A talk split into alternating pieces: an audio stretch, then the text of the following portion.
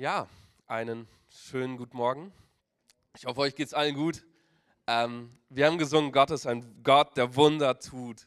Glaubst du, dass das Abendmahl ein Sinnbild für Wunder ist, dass das Abendmahl so viel Kraft beinhaltet, dass in unserem Leben Wunder tun kann?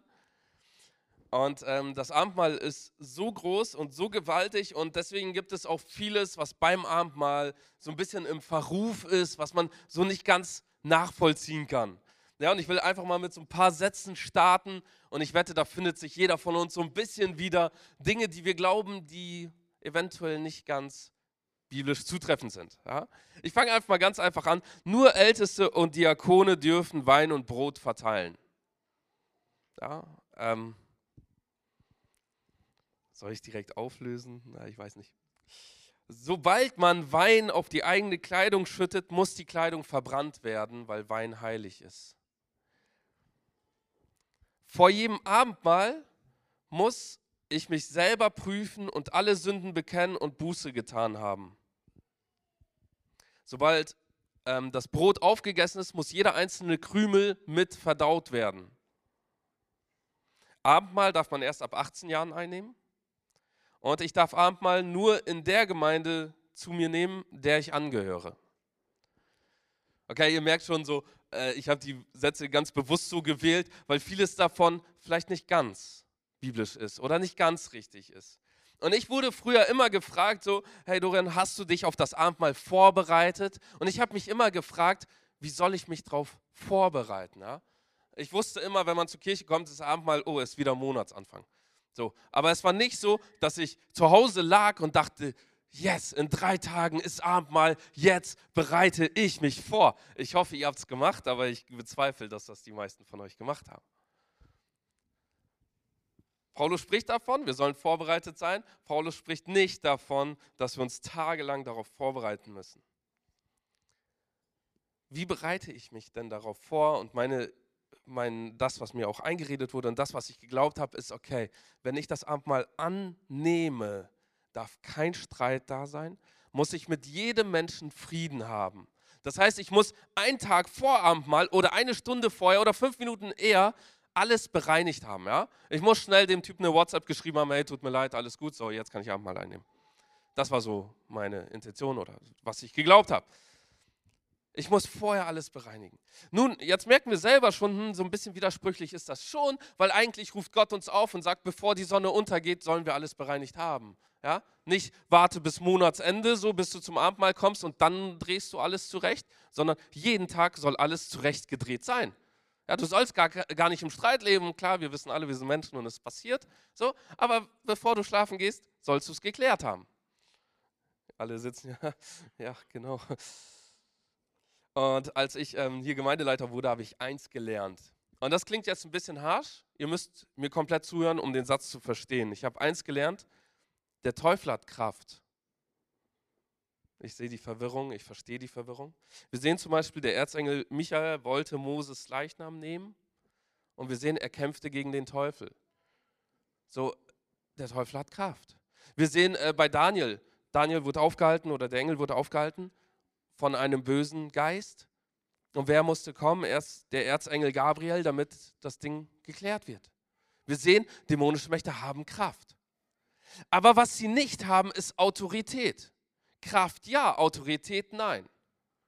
Heißt, ja, sie haben Kraft zu wirken, heißt aber auch, sie dürfen nicht wirken. Das Problem mit der Autorität ist, dass ich häufig diese Autorität abgebe. Wir Menschen, wir sind Leute, die nicht gerne Verantwortung tragen. Kennt ihr wahrscheinlich. Ne? Am liebsten gibt man die Verantwortung ab, der andere ist schuld. Ja, so kennt ihr das beim Essen bestellen? So, was willst du essen? Entscheide du. So, Verantwortung abgegeben, so, ja, hm, ich will mich nicht festsetzen. Wo fliegen wir hin in Urlaub? Entscheide du. Was gibt es heute zum Abendessen? Entscheide du. Ja, wir wollen uns nicht festlegen, weil festlegen hat immer was mit, ähm, mit einer Fehlerbereitschaft zu tun und das heißt, dass wir auch dann etwas entgegenempfangen werden. So, und so auch im Geistlichen geben wir häufig gerne die Verantwortung ab. So, ja, warum war der Gottesdienst nicht so gut? Ja, Effi hat sich einfach verspielt. Ja? Äh, wir geben gern die Verantwortung ab, um sie nicht selber tragen zu müssen und suchen dann Fehler bei anderen, die eigentlich gar nicht da sind. weil wir Verantwortung abgeben. So, und ähm, ich habe gemerkt, als ich Gemeindeleiter wurde, so, jedes Mal, wenn ein Problem aufkam, habe ich jedes Mal gesagt, Gott, ich bin zu jung, ich bin eigentlich nicht bereit und äh, ich will das doch gar nicht. Ich will abgeben und habe das jedes Mal zu meiner Frau gesagt, so, ich muss abgeben. Das war wöchentlich. Ähm, bis ich irgendwann gemerkt habe, jedes Mal, wenn ich das ausgesprochen habe, wurde es nur noch schlimmer. Und da habe ich gemerkt, wow, jedes Mal, wenn ich das ausgesprochen habe, habe ich dem Teufel die Autorität darüber gegeben, darüber zu herrschen. Und ich weiß nicht, ob du Mitarbeiter, Leiter oder sowas bist und du genauso denkst, boah, ich würde am liebsten hinwerfen. In dem Moment, in dem du das denkst oder aussprichst, gibst du die Autorität dem Teufel. Und du wirst merken, dass der Teufel plötzlich in deinem Dienst wirken kann, wo er eigentlich nicht reingehört. Und das ist nicht nur in unserem Dienst so, das kann auch bei unseren Kindern sein. Wenn ein Kind nicht gewollt ist, ich bin ungewollt schwanger geworden, gebe ich die Autorität meines Kindes, was ein Geschenk Gottes für mich ist, dem Teufel. Weil ich sage, na, ich, eigentlich will ich es nicht dann kann der Teufel wirken im Leben meines Kindes. Wenn ich die Autorität über meine Freundeskreise den Teufel gebe, und das kann so einfach sein, ja? Ich komme nach Hause und läster dann über meine Freunde. Muss nicht mal lästern sein, ich spreche einfach Wahrheiten aus, die negativ sind, ja? Und reg mich so darüber auf, das muss gar nicht rauskommen. Ja, mein Freundeskreis muss das gar nicht erfahren. Aber in dem Moment gebe ich die Autorität über meine Freundschaft dem Teufel und dann wirkt er. Er will nicht, dass wir gute Freunde haben. Und wisst ihr, was passieren wird? Der Freundeskreis wird sich nach und nach auflösen. Und es muss nicht mal die Lästerung sein, die der Grund ist. Es wird irgendeinen anderen Grund plötzlich geben und Freundeskreise lösen sich auf, weil wir die Autorität über unseren Freundeskreis den Teufel gegeben haben. Genauso in einer Partnerschaft, in einer Ehe. Wenn ich anfange, negativ über meinen Partner zu denken, mich nur aufzuregen, gebe ich die Autorität meiner Ehe dem Teufel. Ehe wurde gegeben, damit, oder Ehe ist das beste Mittel, das Gott gegeben hat, um den Menschen zu bearbeiten. Ja, wir alle sind nicht vollkommen, und Gott schenkt uns den Ehepartner, der eigentlich genau das Gegenteil von uns ist, um uns unsere schlechten Seiten gut zu machen. Und wir genauso beim Ehepartner. Dafür ist Ehe gegeben. Das heißt, wir werden nie in der Ehe leben, wo wir sagen können, okay, es passt alles. Ja, mein Partner denkt genauso wie ich. Das wird nie passieren und das ist auch gut, dass es nicht passiert, weil Gott die Ehe gegeben hat, damit eben zwei Menschen, die unterschiedlich denken, zusammenkommen und den perfekten Weg finden. Aber jedes Mal, wenn wir negativ über unseren Partner geben, geben wir die Autorität unserer Ehe dem Teufel. Und was wird passieren? Wir werden uns auseinanderleben. Und die Konflikte werden größer. Warum? Weil wir uns selber dazu entschieden haben. Ja, wenn ich negativ über meine Arbeit denke, gebe ich dem Teufel die Autorität über meinen Job. Und du wirst merken, dass du immer unzufriedener wirst und dass Gott immer mehr in deine Arbeit wirken, äh, dass der Teufel immer mehr in deiner Arbeit wirken wird und du wirst immer unzufriedener und die Dinge werden immer schlimmer. Wenn ich negativ über meine Kirche denke und rede, wird der Teufel dafür sorgen, dass ich mich von der Kirche distanziere. Und das ist nicht Gott, der mich distanzieren will, das ist der Teufel, der mich distanzieren will, weil er will nicht, dass Leute zur Kirche gehen. Kraft hat der Teufel, aber eigentlich keine Autorität, außer wir geben sie ihm. Und genauso ist, auch, ist es auch beim Abendmahl. Im Abendmahl steckt so viel Kraft, Power, Energie. Und der Teufel will unbedingt die Autorität über das Abendmahl haben. Und wie schafft er das? Immer dann, wenn er es schafft, dass wir uns ablenken lassen von irgendwelchen anderen Dingen. Ja, ich stehe beim Abendmahl und sehe, der neben mir nimmt auch das Abendmahl an, habe aber gesehen, dass er gestern gesündigt hat. Und ich reg mich darüber auf und stehe und denke, boah, ja, wer wirkt? Gott? Nein, der Teufel. Ja, äh, ich stehe beim Abendmahl und denke mir, boah, wie kann es sein, dass sie auch Kindern das Abendmahl geben? Ich fange an, darüber nachzudenken, mich aufzuregen. Was passiert? Nicht Gott ist der, der wirkt, sondern der Teufel. Warum? Weil ich die Autorität abgegeben habe. Und wir wollen heute wirklich mal betrachten, was heißt es, das Abendmahl als perfektes Beispiel zu nehmen, um Autorität zurückzuerlangen. Und wir lesen 1. Korinther Kapitel 11, ab 28 und gehen genau auf diese Passage ein, die häufig missverstanden wird. Da heißt es, der Mensch aber prüfe sich selbst und so soll er von dem Brot essen und aus dem äh, Kelch trinken. Und wer unwürdig isst und trinkt, der isst und trinkt sich selbst ein Gericht, weil er den Leib des Herrn nicht unterscheidet. Deshalb sind unter euch viele Schwache und Kranke und eine beträchtliche Zahl sind entschlafen bzw. gestorben. Dieser Vers ist eigentlich voll gewaltig und er sollte einen Riesendruck bei uns aufbauen. Ja? Es ist so heftig, was da drin steht. Da steht, ich soll mich prüfen und wenn ich mich falsch prüfe oder gar nicht prüfe, dann und ich esse und trinke dann zu meinem Gericht. Dann ist es doch viel besser, ich esse und trinke gar nicht, oder? Ich nehme lieber gar nicht am Abendmahl teil, weil dann trinke und esse ich mich nicht zum Gericht. Das wäre so der Umkehrschluss, ist aber eine Fehlinterpretation.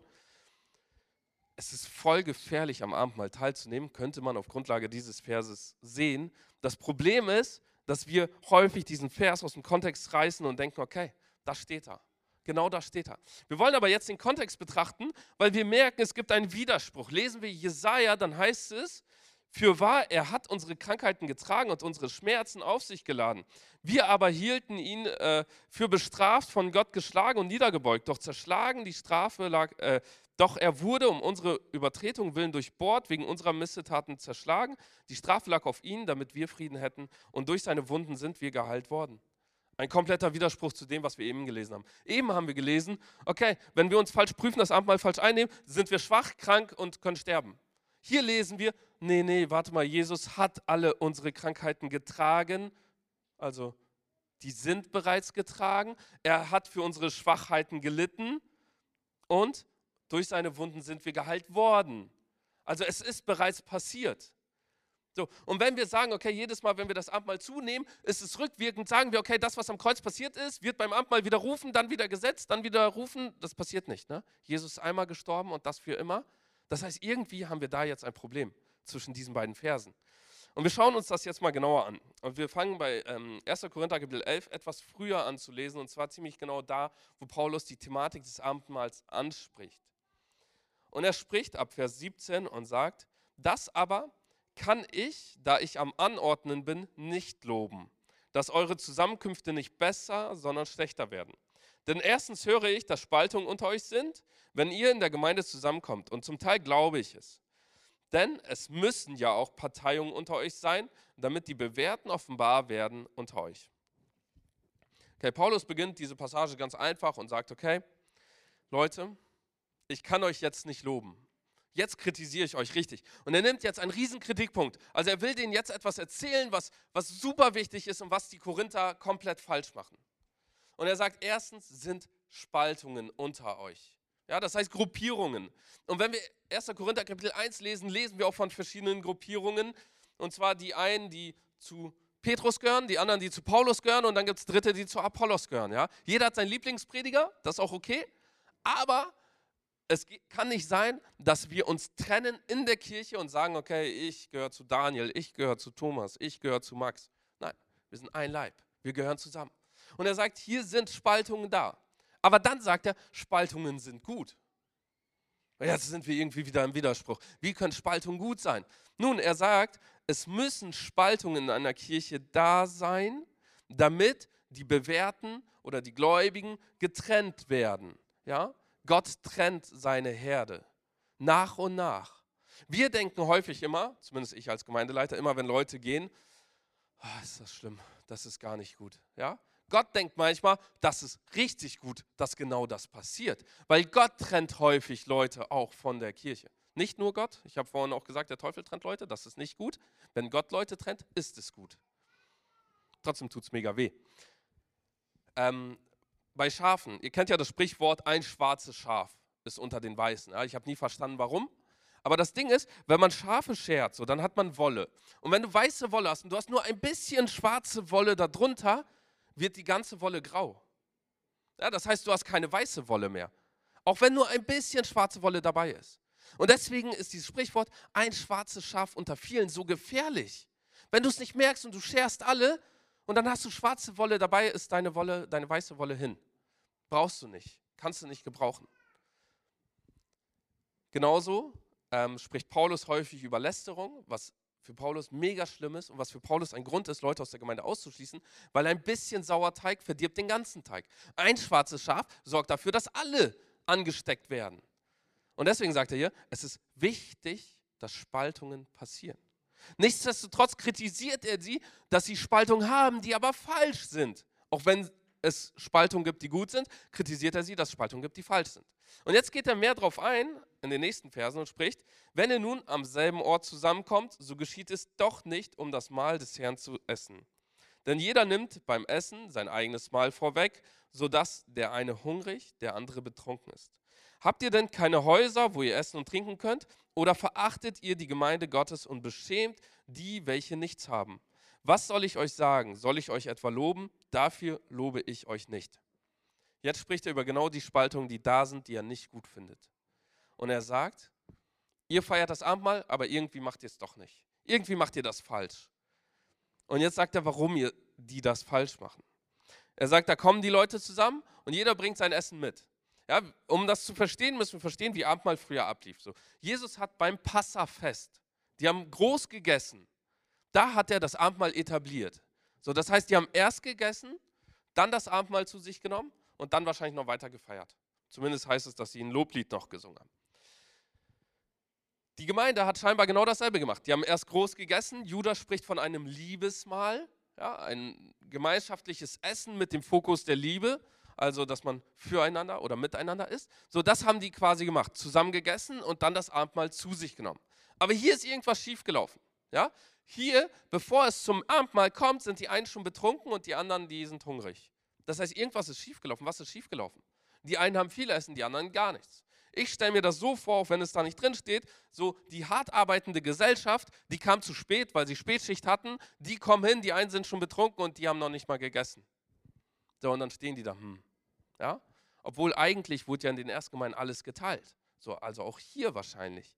Aber die kamen zu spät und es gab nichts mehr.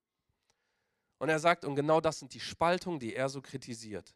Ja, die nehmen keine Rücksicht aufeinander. Jeder schaut auf sich selber so. Hauptsache, ich feiere jetzt richtig. Hauptsache, ich habe jetzt meinen Spaß. So, dann sind die einen betrunken und die anderen haben nichts. Was kritisiert er? Die sozialen Missstände, dass wir nicht aufeinander in der Kirche achten. Und das ist halt mega gefährlich. Wenn wir die Unterschiede in den Evangelien anschauen, sehen wir, dass Matthäus und Markus das Abendmahl recht ähnlich bezeichnen. Ja? Abendmahl geht dem Passamal äh, nach und Jesus traf sich mit seinen Jüngern in einem großen Saal und die lagen auf dem Boden und da war so der Tisch, so hat man früher üblich gegessen. Und das war ein üppiges Festmahl.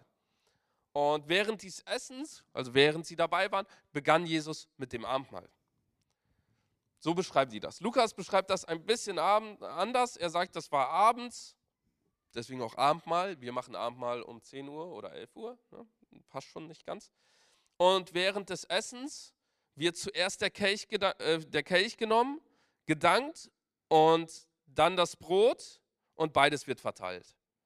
Ja, ähm, wir wissen, dass zum Beispiel Paulus das anders beschreibt, das werden wir gleich noch lesen. Matthäus und Markus auch andersrum. Erst das Brot, dann der Kelch. Lukas beschreibt erst der Kelch, dann das Brot. Das heißt, die Reihenfolge spielt gar keine Rolle. Ganz wichtig. Johannes ist sehr philosophisch unterwegs. Ja, wir lesen schon im ersten Kapitel so. Und das Wort oder Jesus war das Wort und er beschreibt ihn so philosophisch als etwas, als das Wort. Also so wird ihn heute niemand beschreiben. Ne? So und so beschreibt er ihn. Im Anfang war das Wort und das Wort war bei Gott. So sehr philosophisch, richtig schön. Und genauso beim Abendmahl sagt er und Jesus nahm und sagt, dieser Kelch ist mein Blut und dieser Leib äh, oder dieses Brot ist mein Leib, was die anderen nicht so beschreiben. Ja? Er geht da sehr philosophisch und er sagt, jedes Mal, wenn ihr das zu euch nimmt, nehmt ihr Jesus zu euch. So, ich formuliere das mit meinen Worten, Johannes hat andere Worte dafür. Ja, sehr philosophisch und ähm, das ist dann auch mega schwer, das nachzuvollziehen. Ab wann ist es der Leib Christi und ab wann ist es der Blut Christi? Wenn ich glaube, dass sobald wir dafür gebetet haben, das Blut und das der Leib ist, ja, was früher in der, äh, in der, ja, in der ähm, Gemeinde etabliert war, so dann, oh ja, wenn ich etwas vergieße, ist es heilig und wenn ich etwas fallen lasse, ist es heilig, weil wir müssen uns vorstellen, wenn das Brot der Leib Christi ist und es fällt runter, das wäre schlimm. Wenn das Wein wirklich Blut ist und ich vergieße es, das wäre schlimm. Ja? Also auf Johannes, wenn man darauf baut, ja, dann kann man das glauben. Die anderen beschreiben es aber nicht so.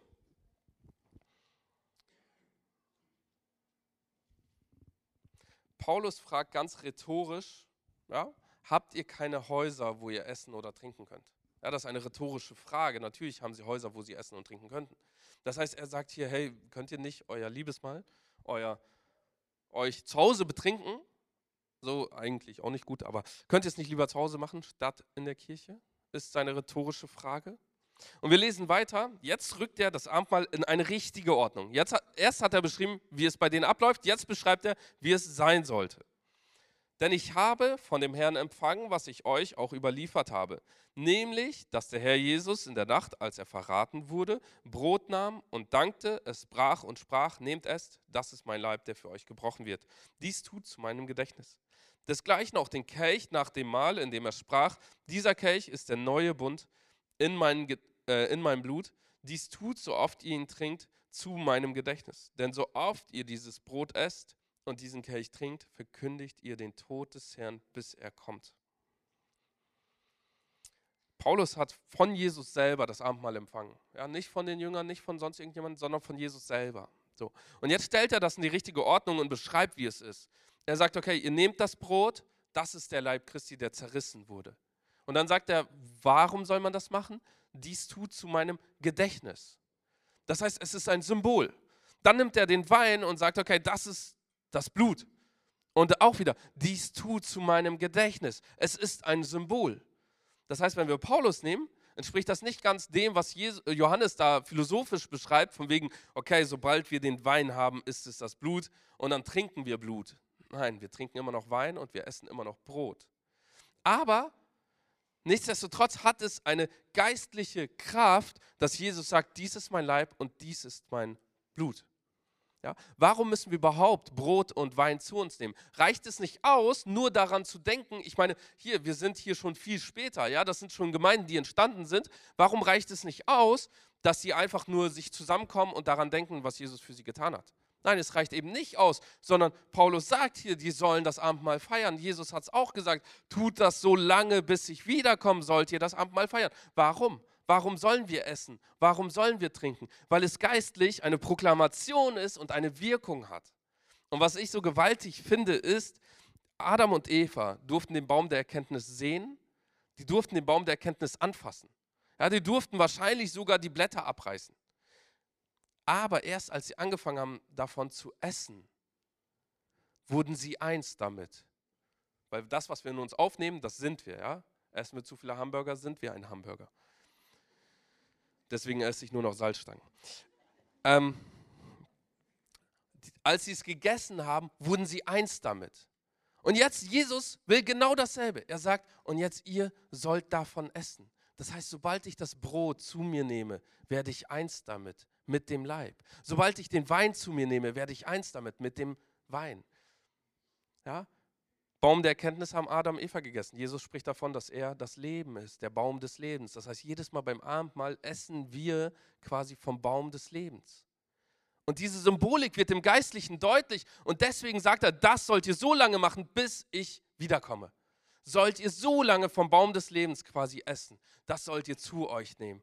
Und er legt da so eine riesen geistliche, so einen riesen geistlichen Fokus darauf und sagt, das tut zu meinem Gedächtnis. Also es ist eine Proklamation, den wir geben. Ja, ähm, als Jesus wird in Johannes 6 beschrieben, dass er zu den Pharisäern geht und sagt, ihr müsst von meinem Fleisch essen und von meinem Blut trinken. Ja, stellt euch das mal vor.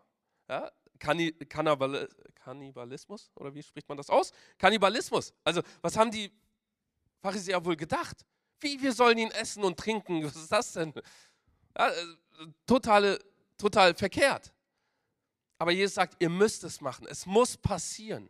Um gerettet zu sein, müsst ihr vom Baum des Lebens essen. Das heißt nicht, wenn ich nicht im Abendmahl teilnehme, dass ich nicht zu ihm gehöre. Nein. Aber dennoch erwartet Jesus, dass wir daran teilnehmen, wenn wir zu ihm gehören. Ähm, ich habe vorhin gesagt, dass die Evangelien so ein bisschen unterschiedlich das Abendmahl beschreiben. Und wenn wir das Markus-Evangelium lesen, lesen wir, dass Markus einen Riesenwert auf die Chronologie gelegt hat, was die anderen nicht so haben. Die anderen beschreiben ähm, die Geschichten, aber die Geschichten sind nicht immer in der richtigen Reihenfolge. Aber das Markus-Evangelium hat einen Riesenwert darauf gelegt, dass die Geschichten genau im richtigen Ablauf passiert sind, wie sie passieren. Das heißt, Markus hat explizit darauf geachtet, dass alles seine richtige Reihenfolge hat. So, und wie beschreibt Markus das? Markus sagt, Jesus nahm das Brot, brach es, gab es seinen Jüngern, sie aßen und dann sagt Jesus, das ist mein Leib. Genauso nahm er den Kelch. Er verteilte ihn, gab es ihnen, sie tranken und er sagt, das ist mein Blut. Das heißt, ab wann hat Abendmahl eine Kraft?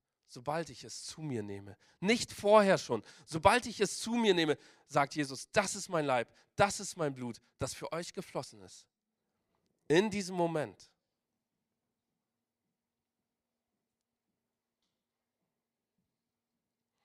Wir lesen mal weiter.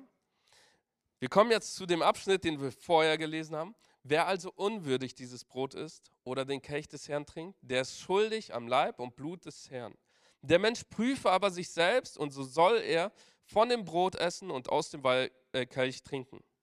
Denn wer unwürdig isst und trinkt, der isst und trinkt sich selbst ein Gericht, weil er den Leib des Herrn nicht unterscheidet. Deshalb sind unter euch viele Schwache und Kranke und eine beträchtliche Anzahl sind entschlafen.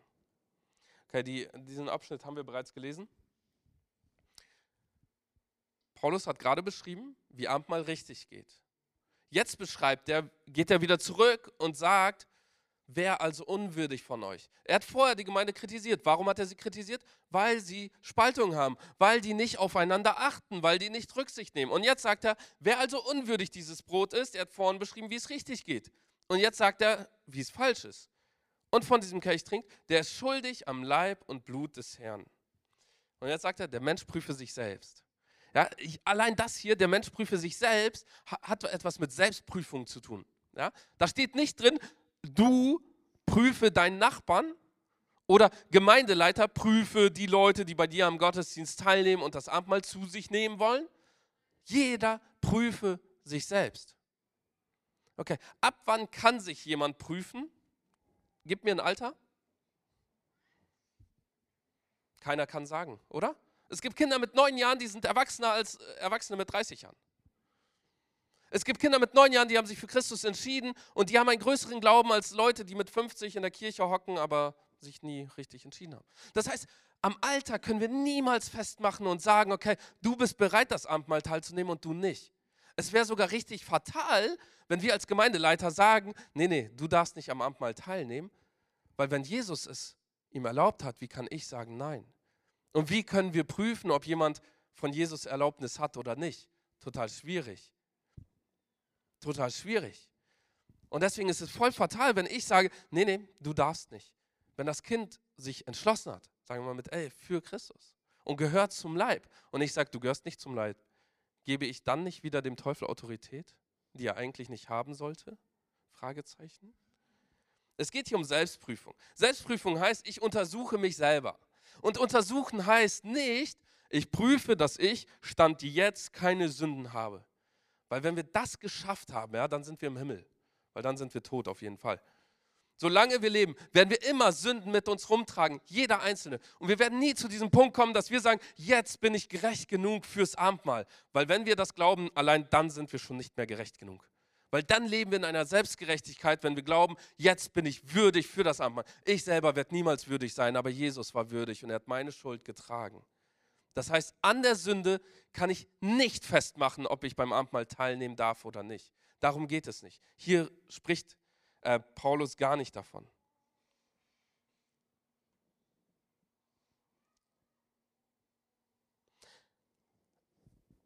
Uns selbst prüfen. Ich meine, der zweite Abschnitt sagt ja schon, dass wenn ich mich nicht richtig prüfe, dass ich mich zum Gericht prüfe.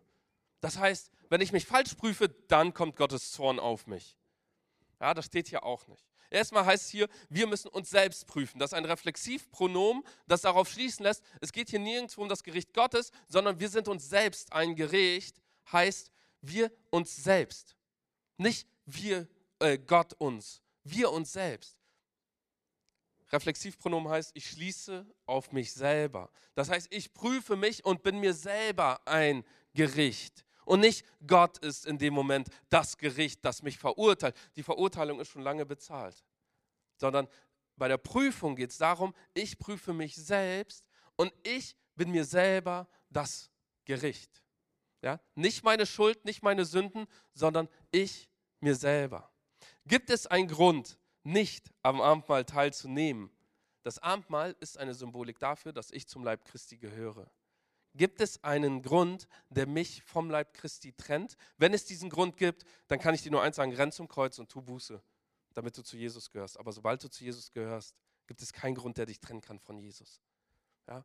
Keine Macht ist so stark, mich von Gott zu trennen oder von Gottes Liebe zu trennen. Jeder prüfe sich selbst.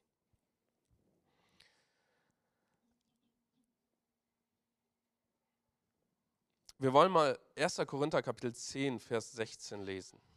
Wir gehen ein Kapitel zurück, um zu schauen, was der Leib bedeutet. Weil interessanterweise geht es hier darum, dass wir den Leib nicht unterscheiden. Es geht nicht mehr um das Blut. Das Blut ist die Vergebung. Es geht nicht um die Vergebung, sondern es geht darum, dass wir den Leib unterscheiden sollen. Nicht das Blut, sondern nur den Leib.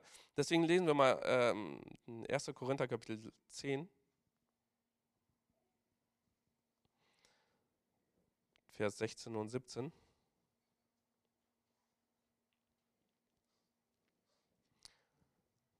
Das spricht ähm, Paulus auch über das Abendmahl und er sagt, der gesegnete Kelch, welchen wir segnen, ist der nicht die Gemeinschaft des Blutes Christi? Das Brot, das wir brechen, ist das nicht die Gemeinschaft des Leibes Christi? Denn ein Brot ist, so sind wir viele ein Leib, die, äh, dieweil wir alle eines Brotes teilhaftig sind. Paulus beschreibt hier, dass das Brot der Leib ist und nicht nur der Leib Christi, nicht nur sein Körper, der zerbrochen ist, sondern der Leib ist, an dem wir alle dranhängen, an dem wir alle teilhaftig sind. Ja, Paulus spricht ja auch später von einem Leib Christi und wir alle sind Funktionen in diesem Leib. Die einen sind Arme, die anderen sind Füße, die anderen Zehen und so weiter und so weiter. Und jeder hat eine Funktion. Wir alle hängen am Leib Christi. Und er sagt, das Brot beim Abendmahl ist dieser Leib, an dem wir dranhängen.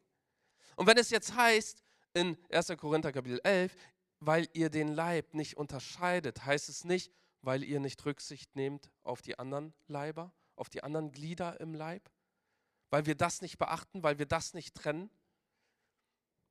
Ist Brot hier genau das Synonym für den Leib, an dem wir alle dranhängen? Geht es beim Blut um meine eigene Sündenvergebung und beim Leib um unsere Sündenvergebung? Dass wir den anderen so wertschätzen, wie wir von Jesus wertgeschätzt sind? Und genau das ist das, was ja auch im Kontext Sinn machen würde. Davor haben wir gelesen, die achten nicht aufeinander, die Reichen, die sind betrunken und die Armen haben nichts. Ist nicht genau das, das, was Paulus kritisiert? Und jetzt spricht er davon und sagt, ihr beurteilt den Leib nicht, weil ihr nicht darauf achtet, wie es dem anderen geht? Ist nicht das unser Fokus, den wir wirklich haben sollten? Es geht nicht nur um uns, sondern es geht plötzlich äh, ja, um uns selber, sondern es geht plötzlich um uns alle. Ja, Gott spricht davon, dass Gemeinde ein Geheimnis ist, das er offenbart. Ein Geheimnis ist. Ja, das heißt, wenn ich selber für mich alleine zu Hause mein Glauben lebe, reicht es hier nicht aus. Es reicht nicht aus, sondern es geht darum, dass wir zusammen einen Glauben leben. Ja, ich habe gesagt, in der Ehe, das Wichtigste ist, eine Institution Gottes, die uns beeinflusst, ja, die uns prägt, die uns positiv macht. Ja, ich bin ungeduldig, mein Partner ist mega geduldig. So, es färbt auf mich ab. Ja, und ich werde auch geduldiger. Ich lerne von meinem Partner, wie er mit Sorgen umgeht. Ich lerne von ihm, wie er ähm, sich nicht immer aufbraust. So, wenn ich Lästerer bin und mein Partner auch, haben wir ein Problem.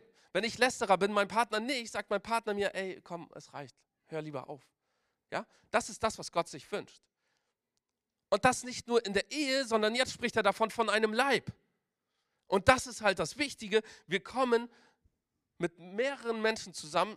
Hier jetzt, heute wahrscheinlich so 100. So, wir kommen zusammen. So, und wenn ich jetzt hier anfange zu lästern, gibt es hoffentlich mindestens 70 Leute, die hier aufstehen und sagen, Dorian, lass es. Ja? Wir beeinflussen uns selber und das ist das, wofür Gemeinde da ist. Sitze ich aber zu Hause, gibt es niemanden, der mich beeinflusst. Gibt es niemanden, der mir mal sagt, hey, so geht das nicht beurteile den Leib. Es spricht davon, dass viele schwache, kranke und auch einige tot sind. Es ist eine Reihenfolge. Wir sind erst schwach, dann werden wir krank und dann tot. Ja? Erst ist es eine Schwäche, ich entwickle einen leichten Neid meinen Nachbarn gegenüber oder irgendjemand anderes gegenüber. Diese Schwäche wird immer größer, weil dadurch habe ich die Autorität dem Teufel gegeben und plötzlich wird es eine Krankheit. Plötzlich bin ich nicht nur neidisch auf meinen Nachbarn, sondern auf fünf Leute. Und es wird immer größer und immer größer und der Teufel kann sich jetzt schon zurücklehnen, weil er muss nichts mehr machen. So, und die Krankheit wird immer größer und immer größer und die Krankheit führt zu meinem Tod. Tod ist immer Trennung von Gott. Es beginnt mit einer Schwäche, endet beim Tod.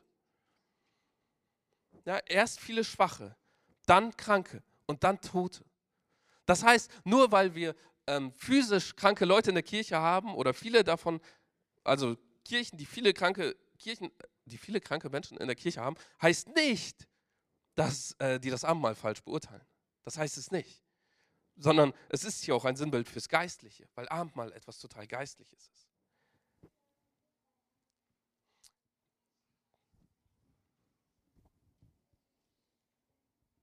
Und wir können das in allen Dingen reinziehen. Ja? Wenn ich mit einer Schwäche anfange und ich besiege diese Schwäche nicht, sie wird immer größer und sie wird zur Krankheit. Und ich besiege diese Krankheit nicht, sie wird mich immer mehr trennen von Gott.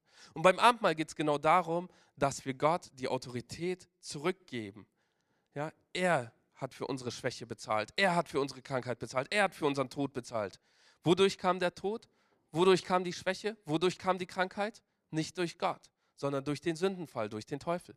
Was hat Jesus am Kreuz bezahlt? Genau das. Was können wir abgeben? Schwäche, Krankheit, Tod. Wodurch? Indem wir das Abendmahl richtig beurteilen. Und richtig beurteilen heißt, ich lebe nicht nur für mich, sondern für uns. Ich achte nicht nur auf mich, sondern auf uns. Ja, die Leute, die das Abendmahl verteilen, könnte mal nach vorne kommen. Gott will, dass wir geheilt werden. In seinem Leib ist diese Heilung. Und er will uns in allen Bereichen gesund machen. Überall da, wo wir bereits geistliche Krankheiten haben, Schwächen haben, will er uns komplett reinigen und gesund machen. Und das Abendmahl ist immer ein Sinnbild dafür und zeigt uns, du gehörst zu Jesus. Wir werden aber noch den letzten Abschnitt lesen. Denn wenn wir uns selbst richten, würden wir nicht gerichtet werden. Wenn wir aber gerichtet werden, so werden wir vom Herrn gezüchtigt, damit wir nicht samt der Welt verurteilt werden. Darum, meine Brüder, wenn ihr zum Essen zusammenkommt, so wartet aufeinander. Wenn aber jemand hungrig ist, so esse er daheim, damit ihr nicht zum Gericht zusammenkommt. Das Übrige will ich anordnen, sobald ich komme. Jetzt nimmt Paulus wieder Rückschluss, genau auf das, was er am Anfang kritisiert hat. Er hat etwas kritisiert, dann spricht er über das Abendmahl und über die Prüfung und jetzt nimmt er wieder Bezug darauf und sagt, wenn ihr zusammenkommt, dann achtet aufeinander. Beim Abendmahl geht es nicht um mich. Beim Abendmahl geht es um uns. Und wir sollen jedes Mal, wenn wir beim Abendmahl stehen und nicht nur dann, ja, die ersten Gemeinden haben jeden Tag das Brot gebrochen, jeden Tag daran denken, Jesus starb nicht nur für mich. Jesus starb genauso für meinen Ehepartner. Jesus starb genauso für meinen Nachbarn. Jesus starb genauso für meine Arbeitskollegen. Jesus starb genauso für jeden Einzelnen, der hier ist, der aber auch nicht hier ist. Das heißt, beim Abendmahl geht es darum, so zu leben, dass es nicht um mich geht, sondern so zu leben, dass es um uns geht. Und wir wollen das jetzt auch wirklich mit Bewusstsein machen. Das Blut ist vergossen für mich, damit ich leben kann. Der Leib, der aber geschlagen wurde, ist nicht für mich oder nicht nur für mich, sondern auch für die anderen. Mach dir das bewusst und wenn du jetzt ins Abendmahl gehst, es gibt keinen Grund, der dich davon abhält, nicht am Abendmahl teilzunehmen. Das gibt es nicht. Und jedes Mal dann, wenn wir es ablehnen, geben wir dem Teufel eine Autorität, die er niemals haben dürfte. Keine Gemeinde kann entscheiden, wann, wie und wo du das Abendmahl zu dir nehmen sollst. Es ist etwas zwischen dir und Gott und den anderen. Ich kann dich nur ermutigen, wenn du zum Leib Christi gehörst, wenn du an Gott glaubst, dann ist das Abendmahl für dich. Und wenn du merkst, hey, ich habe irgendwo Schwächen, ich habe irgendwo Krankheiten, ich habe irgendwo Bereiche, die komplett kaputt gehen im Geistlichen, das kann heute deine Heilung sein, indem du das Abendmahl so annimmst, wie Christus es angenommen hat. Jesus sagte, vergib ihnen, denn sie wissen nicht, was sie tun. Und genau dasselbe sagt er heute zu uns. Selbst wenn du fehlgeschlagen hast, sagt Jesus, hey, okay, du wusstest nicht, was du tust. Jetzt aber kriegst du Heilung. Danke, Jesus, für deinen Tod. Danke, Jesus, dass wir daran denken können. Danke, dass dein Blut geflossen ist für meine Vergebung. Ich hatte so viel Schuld, aber du hast sie bezahlt, Jesus. Ich bin dir so dankbar und gleich, wenn ich diesen Wein zu mir nehme oder den Saft, Jesus, dann will ich genau daran denken.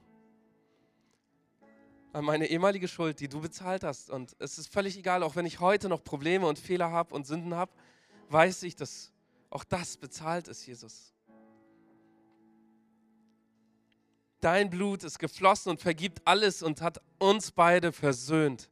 Ich darf dein Kind sein, weil ich dein Blut zu mir nehme. Ich gehöre in dein Blut. Und wenn ich das gleich trinke, dann soll dein Blut wirklich in mir aufgehen, Jesus. Und auch dein Leib, der zerrissen wurde für uns, damit wir in Gemeinde zusammenleben können, Jesus, will ich so annehmen, wie es von dir gedacht ist. Ich will mich selber prüfen, Jesus, und ich will nicht an meine Schuld denken, sondern ich will nur daran denken, wie sehr du mich und jeden anderen hier liebst. Und genauso wie du die anderen liebst, will ich sie auch leben. Jesus, dein Leib ist gebrochen, um mir Heilung zu geben, egal ob physisch oder geistlich. Jede Schwäche, jede Krankheit und jeden Tod wirst du gesund machen. Und genau das soll passieren, sobald ich dein Leib esse, sobald ich das Brot esse. Sobald ich es in mich aufnehme, ist es kein Brot mehr, es ist kein Wein mehr, sondern es ist dein Leib und dein Blut, Jesus. Danke, dass du da bist.